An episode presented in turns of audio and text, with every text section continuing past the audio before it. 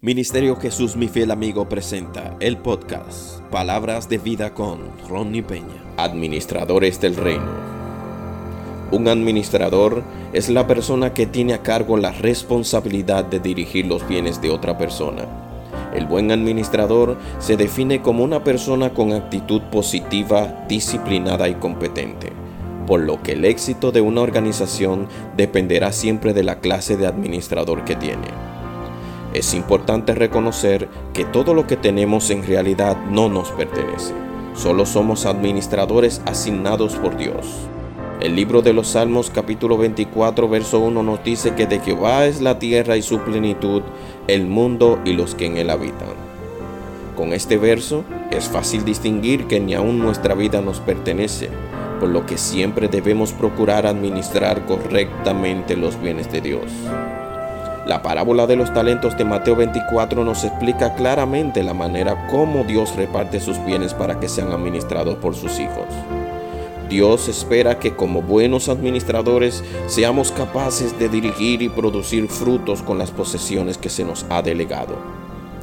Como administradores del reino, tenemos que considerar que la vida está llena de retos y desafíos que debemos de tomar, por lo que al conocer la voluntad de Dios, podemos ser diligentes para tomar las decisiones correctas en el momento oportuno. Al reconocer que nada nos pertenece, nos lleva al punto de reflexionar si realmente estamos siendo buenos administradores de las cosas de Dios. Dice la palabra que la única forma de diferenciar entre un buen y mal administrador son los frutos que produce. Por lo que Procuremos ser diligentes con nuestras asignaciones para que en el día en que tengamos que rendir cuenta escuchemos la voz de nuestro Señor decir, bien, siervo bueno y fiel, en lo poco fuiste fiel, sobre mucho te pondré. Entra en el gozo de tu Señor. Oremos. Padre, en el nombre de Jesús, tu palabra dice que tuya es la tierra, su plenitud, el mundo y los que en él habitan. Hoy nos presentamos delante de ti como buenos administradores.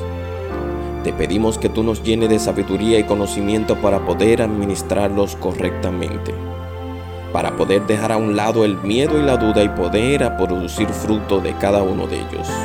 Y así que muchas otras personas puedan ver tu gloriosa, Señor, presencia en cada una de esas cosas que nosotros hacemos y así anhelar aquel momento en que estemos frente de ti y escuchemos que somos buenos administradores para entrar en tu gozo eterno. Amén.